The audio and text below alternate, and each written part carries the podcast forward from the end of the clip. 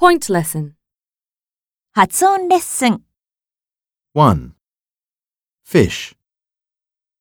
2. Fry. 3. Frequent. 4. Fear. 5. Focus. 6. Foam. 7.